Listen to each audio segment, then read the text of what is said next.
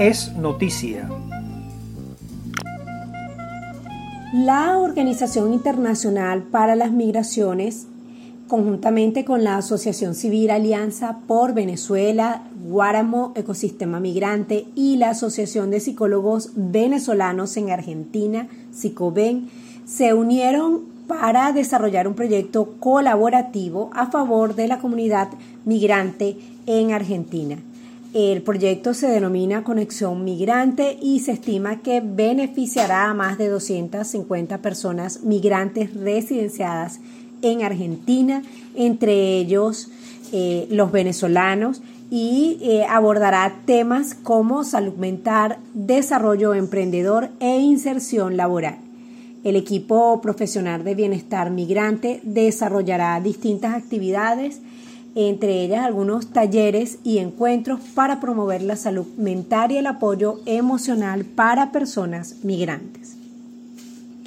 La canciller y vicepresidenta de Colombia, Marta Lucía Ramírez, quien representó a su país en la cumbre mundial sobre la diáspora, aseguró que el pueblo venezolano vive en zozobra e incertidumbre por la violación de los derechos humanos a través de un par de mensajes que dejó la funcionaria en su cuenta en la red social Twitter, aseguró textualmente, el pueblo venezolano vive en zozobra e incertidumbre por la violación de los derechos humanos, la ausencia de ingresos y una dictadura que marchitó la democracia. Por ello, la solidaridad de Colombia ha sido determinante para evitar una tragedia humanitaria de mayores proporciones escribió Marta Lucía Ramírez, canciller y vicepresidenta de Colombia, en su cuenta en la red social Twitter, mientras participaba en la cumbre mundial sobre la diáspora en Irlanda, Dublín, el pasado 4 de abril. En esta cumbre mundial, ella especialmente enfocó su intervención en hablar sobre la atención a la migración venezolana y la necesidad de abordar la cooperación internacional para desarrollar acciones más eficientes bajo los principios de corresponsabilidad y humanidad. Así lo señaló Marta Lucía Ramírez, canciller de Colombia, en su cuenta en la red social Twitter. El pasado 7 de abril se conoció que en Italia fueron emitidas órdenes de arresto contra Ale Saad, su esposa, la italiana Camila Fabri y tres de los familiares de su esposa por presunto lavado de dinero. El caso estaría vinculado a los hechos de corrupción y lavado de dinero en los que está involucrado SAT junto a la gestión de Nicolás Maduro, que involucra casos como el del programa alimenticio de los comités locales de abastecimiento y producción CLAD, que incluyeron la compra de comida con sobreprecios y además eh, incluyó la compra de alimentos con muy mala calidad nutricional. Según medios de comunicación, las autoridades italianas habrían detenido este 7 de abril a dos tías de Camila Fabri, quienes habrían sido puestas bajo arresto domiciliario. Los hechos por los que están imputados Alessad, Camila Fabri y sus familiares en Italia serían asociación delictiva y diversas causas por blanqueo de capitales, autoblanqueo y transferencia fraudulenta de activos.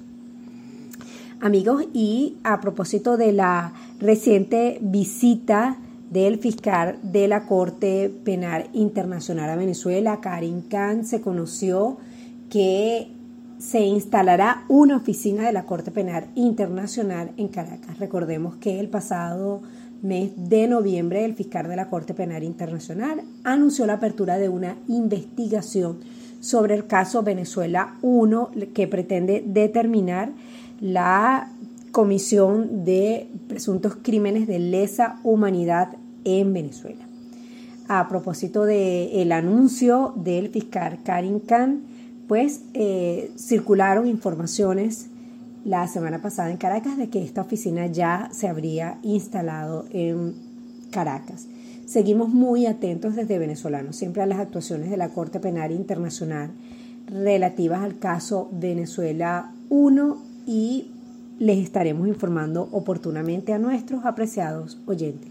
Por ahora vamos a una pausa y al regreso repondremos para ustedes la entrevista que realizó el equipo de venezolanos siempre al científico, académico y activista venezolano Vladimiro Mujica.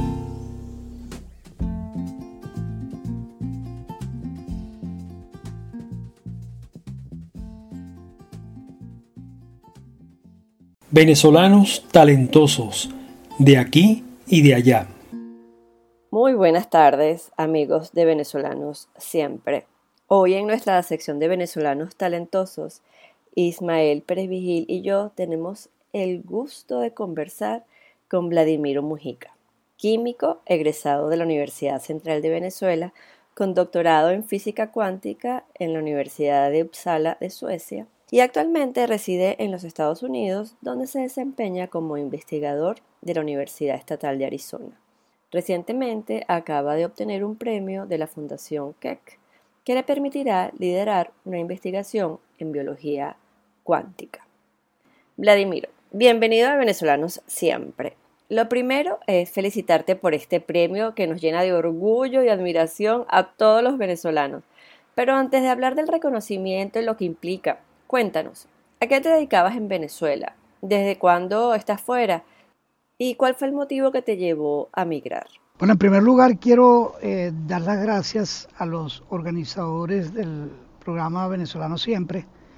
Entiendo que esta es la sección de venezolanos talentosos y eso me, honra pues que me hayan invitado a este programa. Eh, y especialmente quiero eh, darle las gracias a, a Ismael Pervigil, amigo de hace mucho tiempo, y también a Luisa Torrealba y a Valentina Sánchez. En, relación a esta pregunta eh, de, sobre qué me dedicaba en Venezuela y de hace tiempo, desde hace cuánto tiempo estoy allí y cuál fue el motivo que me llevó a, migrar. Yo lo que quisiera eh, señalar es que, bueno, mi, mi, espacio, mi carrera en Venezuela estuvo siempre eh, vinculada durante, durante más de 20 años a la Universidad Central de Venezuela. Yo soy graduado de la licenciatura en química de, la UCB y después fui profesor en esa escuela de, la Facultad de Ciencias desde el, escalafón inferior de instructor hasta llegar a titular. Eh, en Venezuela, en, en, mi condición en la facultad eh, aparte pues de mi función de profesor y fui estudiante allí, en algún momento fui director del coordinador del posgrado de química, miembro del consejo de facultad, en algún momento también presidente del centro de estudiantes, etcétera. De modo pues que mi vida universitaria fue excepcionalmente rica y variada. Yo soy un resultado del, sistema de, educación pública de Venezuela, la central y antes el Liceo Carlos Zulet y después del liceo, después de la Universidad Central, cuando ya terminé la licenciatura, me fui a Suecia a hacer el doctorado en la Universidad de Uppsala y posteriormente a, Israel, a la Universidad de Tel Aviv. Pero yo, eh, digamos, he tenido ese, ese vínculo pues muy estrecho. Eh, la razón del proceso para mí de salir de Venezuela fue un proceso muy complejo porque yo estaba y sigo estado, estando ligado de manera muy activa al activismo ciudadano en Venezuela en ese entonces, cuando yo salí de Venezuela, eh, terminaba de, en cierta forma, de deshacerse la Coordinadora Democrática, que era el organismo de, coordinación de la oposición democrática en Venezuela, y yo era uno de los representantes de la sociedad civil. Entonces, para mí fue muy claro cuando se, se ejecutó y se perdió el referéndum contra, contra Chávez, que lo que venía era un proceso de recriminación interna y de división interna muy fuerte en la oposición, un proceso en el que yo en verdad no quería participar, porque yo siempre he sido un creyente a fondo de que si no nos unimos y que si no somos un poco más tolerantes dentro de la propia oposición no tenemos ningún espacio para salir de esta tragedia en Venezuela. Entonces, eh, en parte por eso y en parte porque yo terminé por concluir que en Venezuela no iba a poder seguir haciendo ciencia porque no me lo iban a permitir, no habían recursos, había prácticamente una, una prohibición de darme proyectos a mí. Entonces yo decidí tomarme un tiempo esa combinación de la, de la fractura de la oposición y la imposibilidad de seguir haciendo ciencia ya de la manera que yo lo venía haciendo, me, me llevó a ir a los Estados Unidos, primero a la Universidad de Northwestern en, en, Chicago y posteriormente, eso fue en el año 2005 y en el año 2009 me ofrecieron un puesto de profesor titular en la universidad, en Arizona State University en, Phoenix, Arizona, que es donde he estado desde el año 2009. De modo pues que, eh, digamos, una, es una decisión, una trayectoria un poco compleja, porque yo no, yo no salí de Venezuela como han salido muchos venezolanos tratando de, huir de la situación económica ruinosa, sino por un proceso mucho más complejo, eh, atado pues al, tema político y al tema del trabajo. Eh, no lo hice, pero lo voy a hacer ahora. Eh, me olvidé de mm, darle las buenas tardes a la audiencia, así que me disculpo por no haberlo hecho al comienzo, pero es tiempo de que lo haga y como dije antes, para mí es un, es un honor pues estar aquí en este programa. Ahora vamos a una pausa y ya regresamos con más de nuestra entrevista. Somos venezolanos siempre, voz y señal de los venezolanos en el mundo.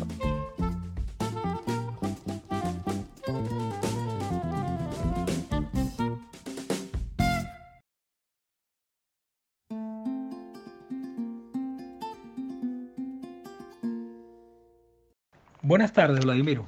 Qué gusto tenerte aquí. Actualmente resides en Estados Unidos y te desempeñas como investigador en la Universidad Estatal de Arizona. Dino, Vladimiro, ¿en qué consiste el trabajo académico que vienes desarrollando en los últimos años? Eh, nuevamente saludos y gracias por la pregunta. En relación a mi trabajo académico en la Universidad Estatal de Arizona, Arizona State University, eh, que he venido desarrollando en los últimos años. Mm, bueno, quizás debiera empezar diciendo a qué me dedico yo desde el punto de vista científico. Yo soy químico, físico-químico teórico. Mi doctorado fue en química cuántica y, digamos, como eso quizás no le dice mucho a, muchos oyentes, quizás debiera aclarar que la química cuántica es el, el área la disciplina de aplicación de la mecánica y la física cuántica problemas de química. Y la mecánica y física cuántica se, refieren precisamente a la descripción de sistemas microscópicos de que siguen reglas y conductas distintas a los sistemas microscópicos, macroscópicos, entonces nos estamos refiriendo a átomos y moléculas, enlaces químicos, reacciones químicas, todo lo que tiene que ver con átomos, moléculas y la interacción con radiación electromagnética. Entonces, digamos, ese es mi territorio y eh, yo, como mencioné en la pregunta anterior, yo llegué a Arizona State University ya como profesor titular, entonces yo tenía mi, mi propia área de, de, investigación que había venido desarrollando desde hace años y esas esa área de investigación comprende desde investigaciones en nanotecnología y nanociencia, que es ciencia y tecnología en, la escala de, nanómetros. Eh, luego también tiene que ver con interacción radiación-materia en sistemas nanoscópicos, que es el, área de la, nanofotónica. Eh, y yo le he dedicado mucho espacio de investigación a entender cómo se transporta la corriente eléctrica a través de moléculas. Y esto pudiera parecer una cosa exótica y esotérica, pero no lo es, porque muchos procesos biológicos y de catálisis eh, biológicos esenciales para nuestro organismo eh, y para la vida involucran el transporte de carga eléctrica a través de moléculas, electrones que van a través de moléculas y que sigue ese transporte de electrones sigue una conducta completamente diferente a lo que ocurre cuando la carga se transporta en un, conductor normal, como digamos un alambre de cobre. el, transporte a través de un alambre de cobre hace que, entre otras cosas, que el alambre se caliente. Todos nosotros hemos experimentado esa sensación si se toca un bombillo encendido, pero eh, el transporte en sistemas biológicos no ocurre de esa forma porque precisamente ese transporte en sistemas biológicos es incompatible con esos aumentos bruscos de temperatura, la, la vida en sí. Entonces, bueno, em, nosotros desarrollamos una teoría, mientras yo estaba en, en Northwestern, que describe ese transporte de electrones y que nos abrió muchas posibilidades porque eso se emparentó con una serie de descubrimientos, entre ellos el microscopio de efecto túnel, que mm, permitieron hacer una conexión con experimentos muy novedosos donde se podía manipular un átomo a la vez con el microscopio de efecto túnel. Es decir, eso, la invención del microscopio de efecto túnel cambió la ciencia contemporánea porque nos enseñó que era posible manipular átomos y moléculas individualmente y nosotros contribuimos a ese cambio desarrollando una teoría para la descripción del transporte de electrones a través de, a través de moléculas. Y también yo he estado involucrado en, en actividades que tienen que ver con aplicaciones a las ciencias médicas de nanociencia y nanotecnología y en especial a la detección utilizando métodos magnéticos y, fotónicos de virus, como el, arbovirus y en principio también lo que nosotros hacemos se podría aplicar sin ningún problema al, coronavirus. Entonces, bueno, eso, aparte de eso, yo, me, yo también participo en docencia de pre y posgrado, pero mi labor central ha sido en investigación, digamos 60% de investigación, 30% de docencia, 10% de servicios.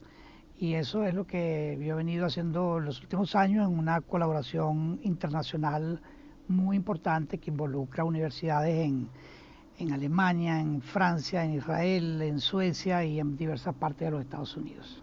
Ahora sí, hablemos del premio. Acabas de obtener un premio de la Fundación Keck para liderar una investigación sobre biología cuántica. Queremos que le expliques a nuestra audiencia quién es la Fundación Keck, a qué se dedica, en qué consiste la investigación que vas a liderar y cómo fue todo ese proceso para obtener este reconocimiento. ¿Cuántas personas e instituciones participarán en el proyecto? Danos detalles para que podamos entender.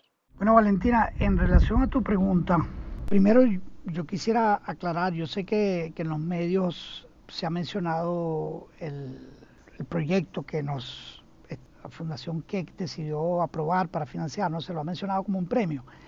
Digamos, en el entorno académico y de investigación, esto es, mucho menos un premio y mucho el financiamiento de un proyecto de investigación científica.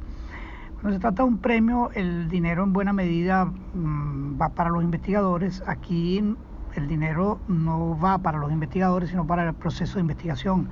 De hecho, yo de este dinero no, no, veo personalmente ni un dólar. Esto es todo para el proyecto. Y el proyecto eh, involucra a tres universidades, la Arizona State University, que es donde yo estoy, la Universidad Estatal de Arizona, eh, la Universidad de California en, en Los Ángeles, y la Universidad de Northwestern en Chicago. Y entonces esta, estas tres instituciones reciben del, millón de dólares, el total que nos dio la Fundación Keck, cada una recibe un tercio de los fondos del proyecto. La Fundación Keck es eh, probablemente junto con la Fundación Gate la eh, fundación privada más importante de, apoyo a la investigación en los Estados Unidos. Y entonces, bueno, efectivamente constituye un, una, cuestión bastante difícil obtener el apoyo de la Fundación y eso es visto por nuestras universidades como un logro importante porque la universidad, la Fundación que es una fundación sumamente prestigiosa y entonces eso abre, eso abre puertas para financiamiento futuro, etc. Entonces, em, nosotros por supuesto estábamos, eh, estábamos y estamos eh, muy contentos de que eso haya ocurrido eh, fue el, proyecto en sí, como lo mencionas en tu pregunta, es una investigación en biología cuántica. Bueno, ya dije antes un poco lo que era la química cuántica. Ahora sobre la biología cuántica digo lo mismo. La biología cuántica es una disciplina que se encarga del, estudio de, la influencia de los fenómenos cuánticos, física, la mecánica cuántica, en, la conducta, en el comportamiento y en la función biológica. Y entonces em, esto durante mucho tiempo fue objeto de mucha polémica porque hay una parte que podríamos decir que se lo llaman efectos cuánticos triviales. Los efectos cuánticos triviales tienen que ver con el hecho de que los sistemas biológicos están constituidos por átomos y moléculas y que en consecuencia se rigen por las leyes de la mecánica cuántica, pero eso se entiende perfectamente y y ya no se lo considera como una cuestión que deba ser específicamente objeto de otro estudio. Pero luego han empezado, ha empezado a surgir un consenso en lo que podríamos llamar los efectos cuánticos no triviales y uno de esos, uno de los más importantes es precisamente el, objeto de nuestro, de nuestro proyecto.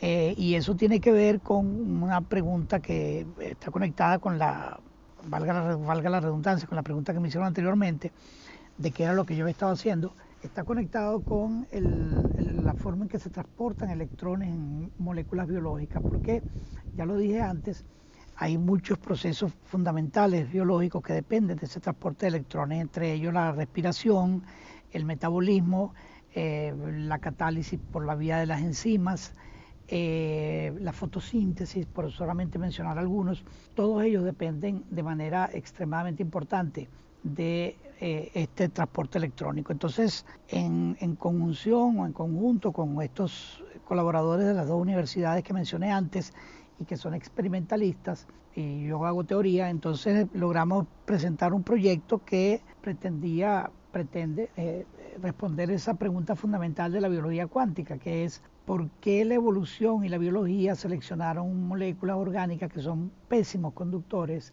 comparado con un alambre de cobre, por ejemplo, ¿por qué lo seleccionaron para transportar electrones en sistemas biológicos? Y parte de la respuesta, porque no tenemos mucho tiempo para eso, pero parte de la respuesta tiene que ver con que la forma de transporte no involucra un consumo de energía importante y esto es decisivo. Esto es lo que se va por una, forma, un fenómeno cuántico que se llama el efecto túnel, es esencial y esto entonces se traduce en que ese, esa forma de transporte desde el punto de vista energético tiene un, costo mínimo y no conduce a elevación de la temperatura, que, sería un, conflicto pues, con la existencia de los sistemas biológicos. Ahora vamos a una pequeña pausa y al regreso continuamos conversando con Vladimiro Mujica. Somos venezolanos, siempre voz y señal de los venezolanos en el mundo.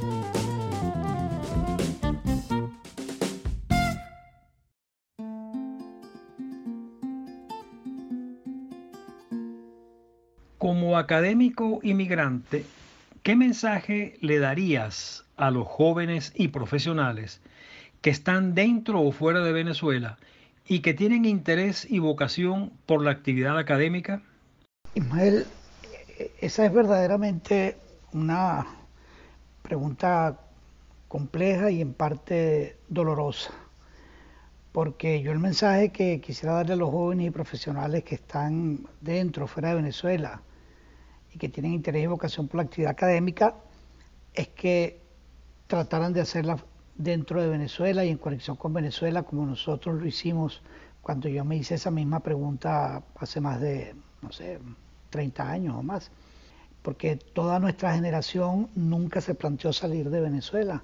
Yo, em, nosotros en Venezuela eh, tuvimos un espacio de crecimiento científico y de apoyo a la investigación, eh, del cual yo soy testigo de primera línea, porque como mencioné antes, yo fui uno de los directores del, CONICIT, uno de los miembros del, directorio del CONICIT, y, sé perfectamente eh, cuánto se apoyaba y la investigación en Venezuela eh, a través de los consejos de desarrollo en las universidades, a través de sectores privados, a través eh, primariamente también del CONICIT.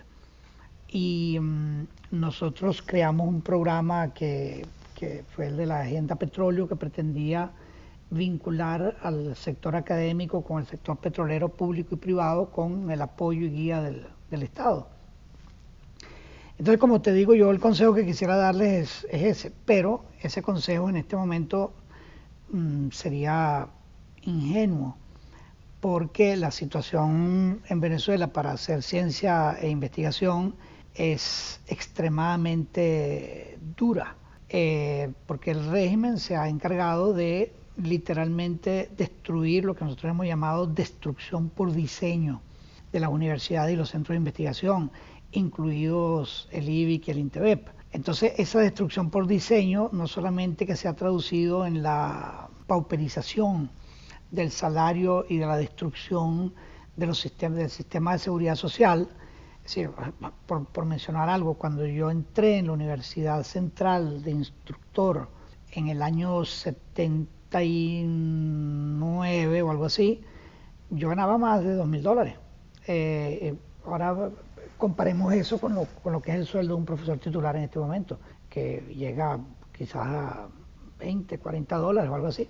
Entonces, eh, digamos, eh, pero, no es solamente eso, es la persecución, es la destrucción de los laboratorios, es el asalto eh, por bandas organizadas a los laboratorios en la ULA, el caso de, la, de, los incendios en las bibliotecas de la Universidad de Oriente. Eh, entonces, bueno, es una situación tremenda en la cual pues hacer esto en Venezuela eh, requiere de una, una vocación y una disciplina extraordinaria. Entonces, no pudiendo, no pudiendo darles el consejo más sencillo, que es lo que yo quisiera, o el que más se, se corresponde con mi propia visión de las cosas, que es que nosotros tenemos que hacer esto en nuestros propios países y hacerlo con, con un alto nivel que nos permita medirnos en las condiciones internacionales, que era lo que estábamos haciendo ya en Venezuela. No pudiendo dar el consejo fácil, entonces el consejo complejo es, primero, no se rindan. No se rindan porque abandonar significa que lo que no se puede hacer en este momento no se va a poder hacer nunca. Eh, y segundo, entender que no se trata de que a uno individualmente le ha caído eh, una situación precaria y compleja, sino que es toda la sociedad en crisis, es la somalización del país, es la destrucción de la economía, es el control del país por bandas que van desde los niveles más altos del gobierno hasta que se han repartido el país, etcétera. Entonces, eh, es, actuar en, en, connivencia con intereses extranjeros, es entregarle parte de la custodia de la nación a Cuba y a Rusia y a China. Entonces, bueno, en esa situación tan compleja eh, hay que seguir eh, y eso no, esa vocación académica hay que mantenerla. Algunos de nosotros estamos ayudando desde afuera, pero, pero es una ayuda minúscula al lado de la magnitud del problema.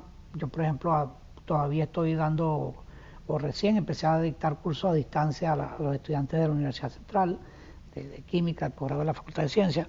Pero el consejo para ellos es traten de eh, obtener contactos, de tener contacto con la industria. Ese es un mecanismo para mantenerse a flote. Tratar de tener contactos con instituciones y universidades internacionales, ese es otro mecanismo importante.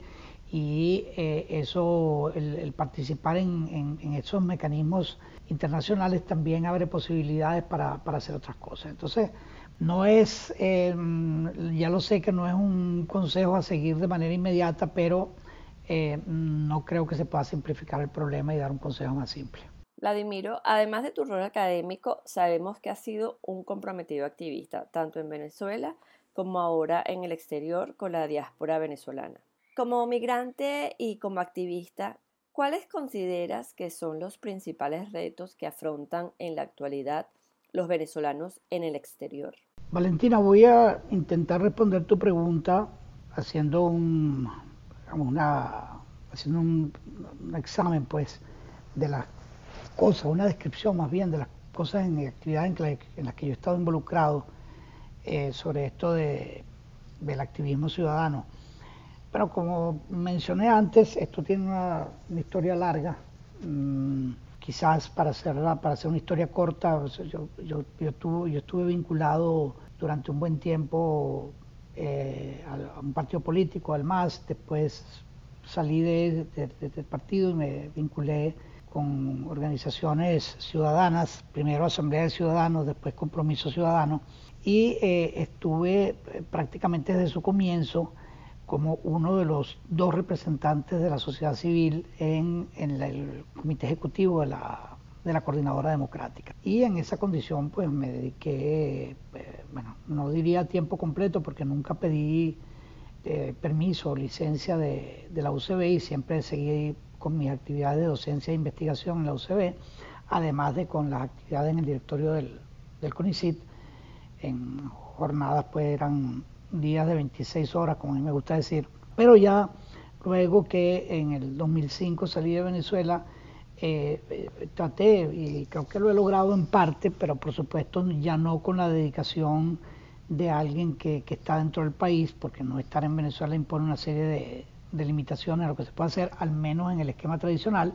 Traté de, vincularme y lo logré, bueno, seguir la vinculación con compromiso ciudadano, eh, que después se convirtió en, buena medida en, la organización de observación, la Asamblea de Educación, y ya organizaciones de la diáspora yo soy uno de los directores de, de Benamérica, soy uno de los directores de Casa Venezuela Arizona y soy uno de los directores de Demos of the Americas. Y digamos, entonces en esa condición pues he tratado de, mantener el, tema del activismo ciudadano porque considero que eh, Venezuela, me gusta llamarla la gran Casa Venezuela, eh, están los venezolanos y la Venezuela, los venezolanos que están en Venezuela y estamos los venezolanos que estamos fuera de Venezuela, pero yo considero que nosotros somos el mismo pueblo, el mismo país. Ahora, dicho eso, el, tema de principales problemas que afrontan en la actualidad los venezolanos en el exterior. Bueno, ya son, son más de 6 millones de, migrantes eh, y la migración última, sobre todo la de los últimos años, se ha convertido en una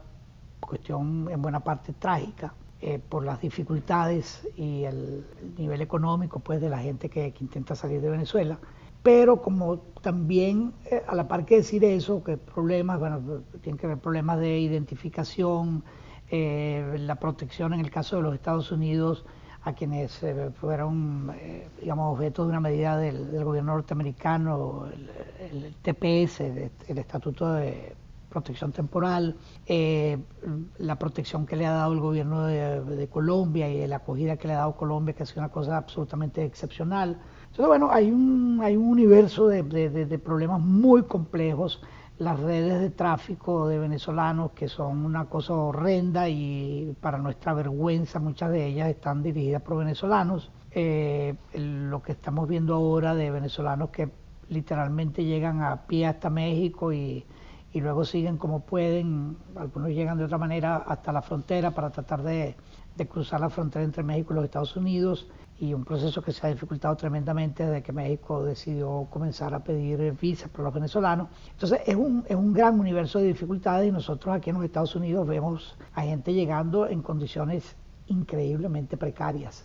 Es decir, eh, hace, hace poco yo escuché al embajador Carlos Vecchio literalmente con lágrimas en los ojos porque se, entrevistó con venezolanos que estaban cruzando la frontera en, Texas y, Nuevo México y, en parte Arizona, y lo que se encontró allí fue una cosa horrenda. Yo hablando con, Carlos, bueno, me dice, esto, esto, ha sido una experiencia que me ha cambiado la vida a mí.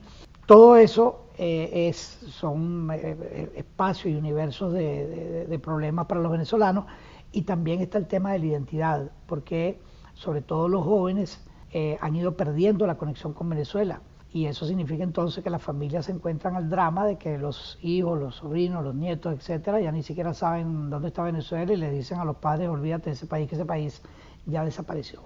Entonces es un universo de, contradicciones y de dificultades que, que, solamente se pueden entender cuando se comprende que Venezuela es literalmente una nación o un país en guerra.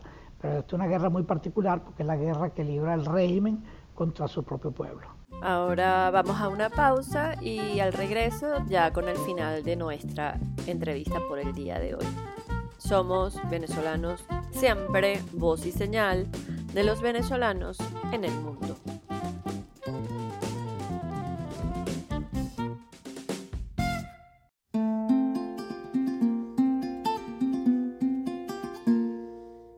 Para finalizar, Vladimiro, ¿Cuáles consideras que son los retos que tiene Venezuela a futuro y cómo pueden colaborar los venezolanos en el exterior para afrontar estos retos? Ismael, yo lo primero que me gustaría responder es que el reto más importante que tiene Venezuela es recuperar la democracia y la libertad. Ahora bien, ese reto es complejo, eh, nos hemos equivocado decenas de veces en estos más de 20 años de, secuestro paulatino del país y de secuestro paulatino de la voluntad del pueblo Chávez no llegó por milagro a la presidencia y tampoco llegó por con los votos de los pobres, sino con los votos de la clase media. Eso es un, algo que nosotros no hemos terminado de reconocer y que los partidos políticos el colapso de los partidos no, hemos no se ha terminado de reconocer que eso jugó un papel clave en abrirle el camino al, bueno, al, engaño histórico que, representó eso para, para nuestro país. Entonces, ese para mí es el primer reto que tiene Venezuela futuro. Ahora, como en el camino hay, muchas maneras de, en, que ese reto se puede dirigir y, afrontar, lo primero tiene que ver con que nosotros tenemos que contribuir desde la diáspora a que se una la oposición democrática en Venezuela y que se debilite el régimen por todos los medios previstos en la Constitución. Yo creo que eh, independientemente de que lo que se ha dado en denominar la cohabitación es una ruta presumiblemente para que mejore la economía del país y eso lo estamos viendo ahora eh, de muchas maneras muy claras que quizás no venga el caso a analizar en este momento. Pero nuestro reto como diáspora tiene que ser entender que no se pueden dejar de lado eventuales mejoras en la condición de los venezolanos porque, porque es una situación extremadamente difícil, pero a la par señalar con toda claridad que la cohabitación no nos puede llevar a ver con buenos ojos la eh, instauración en Venezuela de un esquema chino, es decir, sin libertades políticas, pero permitiendo que la gente pueda participar y, si tú quieres, pues, inclusive enriquecerse con la actividad económica. Eso nosotros no lo deberíamos aceptar y deberíamos hacer todo lo que está en nuestras manos para que eso no ocurra de esa manera. Entonces ese para mí es el, primer reto. En el camino hay cosas, por ejemplo, eh, en el caso específico de, de gente como yo, que está vinculada al medio universitario, nosotros tenemos una organización que es en parte eh, participación de la diáspora, de Benamérica y de un grupo en Venezuela que se llama Nueva Universalia. Y entonces nosotros hemos llamado esto el grupo NUVA, Nueva Universalia Benamérica. Y hemos tratado en este espacio de coexistencia eh, y de cooperación entre gente que está en Venezuela y gente que está fuera de Venezuela, hemos tratado de, mm, de liberar y hacer actividades que tienen que ver con imaginarse cómo puede ser el futuro de la universidad, como una vez que se restablezca, no la Venezuela que tuvimos, porque esa, esa no va a regresar, pero que se pueda nuevamente establecer el, el, respeto al conocimiento y a la libertad y la democracia. Entonces, esas son tareas en las que nosotros tenemos que participar. Otra que es tremendamente importante es en la recuperación de los derechos políticos. Eh, la diáspora en este momento es el estado, entre comillas, más importante con mayor población y está fuera de Venezuela. 6 millones de, habitantes también, entre comillas. Pero nosotros tenemos un espacio tremendo para actuar en las naciones de acogida que no ha sido adecuadamente utilizado y también el, digamos, la diáspora contribuye con las llamadas remesas, pero eso no es nuestro, nuestro rol primario, a pesar de que es un rol que se cumple para ayudar a la gente en Venezuela. Pero nosotros sí que podríamos también poner recursos y solicitar proyectos y hacer una serie de cosas para contribuir a la educación de los venezolanos que están en la diáspora y también para contribuir a la lucha por los derechos políticos, pero no solamente el derecho a votar, sino el derecho a opinar, porque la diáspora ha estado muy sujeta al control de los movimientos y partidos políticos en Venezuela. Y es tiempo de que empiece a hablar con voz propia. Entonces, eh, ese espacio de hablar con voz propia eh, puede resultar en una contribución importante a los retos que encara Venezuela. Vladimiro, ya estamos llegando al final de nuestro programa. Te queremos agradecer por tan interesante entrevista y decirte que Venezolano Siempre está siempre a la orden para cualquier información que quieras darle a los venezolanos. Antes de irnos, eh, quisiéramos que si alguno de nuestros oyentes se quiere comunicar contigo, ¿cómo lo puede hacer? ¿Algún correo o, tus redes? Muchísimas gracias. Luisa, eh, Valentina e Ismael, no me queda más que agradecerle nuevamente la, invitación a este programa que, he disfrutado tremendamente. y eh, en caso de que alguno de nuestros oyentes se quiera comunicar conmigo, eh, la forma más sencilla es probablemente mandarme un mensaje a, Twitter, escribirme en Twitter y mi número, nombre de usuario en, en Twitter es arroba Mujica Vladimiro, una sola palabra. Bueno, gracias y un placer haber estado con ustedes. Apreciados amigos, hemos llegado al final de nuestro programa. Venezolanos Siempre, Voz y Señal de los venezolanos en el mundo es una producción de la plataforma Venezolanos Siempre en alianza con Radio Comunidad. Los invitamos a sintonizarnos el próximo martes a las 12 del mediodía a través de la página web www.radiocomunidad.com o descargando la aplicación Radio Comunidad Venezuela por las tiendas de Google Play y Apple Store. Les recordamos que el programa será transmitido a las 12 de la noche. Los invitamos a seguirnos a través de nuestra página web www.venezolanossiempre.org o a través de nuestras cuentas en Twitter e Instagram arroba bsiempre1 también pueden contactarnos por nuestro correo electrónico que es bsiempre.gmail.com. Pueden seguir a Radio Comunidad a través de las cuentas en Twitter e Instagram arroba radio piso bajo comunidad y en Facebook como Radio Comunidad Venezuela. En la conducción del espacio los acompañamos Valentina Sánchez y Luisa Torrealba. En la edición y montaje, Raúl Sánchez. En los controles, Rafael Cedeño. En las redes de la emisora, Victoria Nieto. En la coordinación de radiocomunidad.com, Norángel Discano. Y en la dirección, Elías Santana. Muy buenas tardes.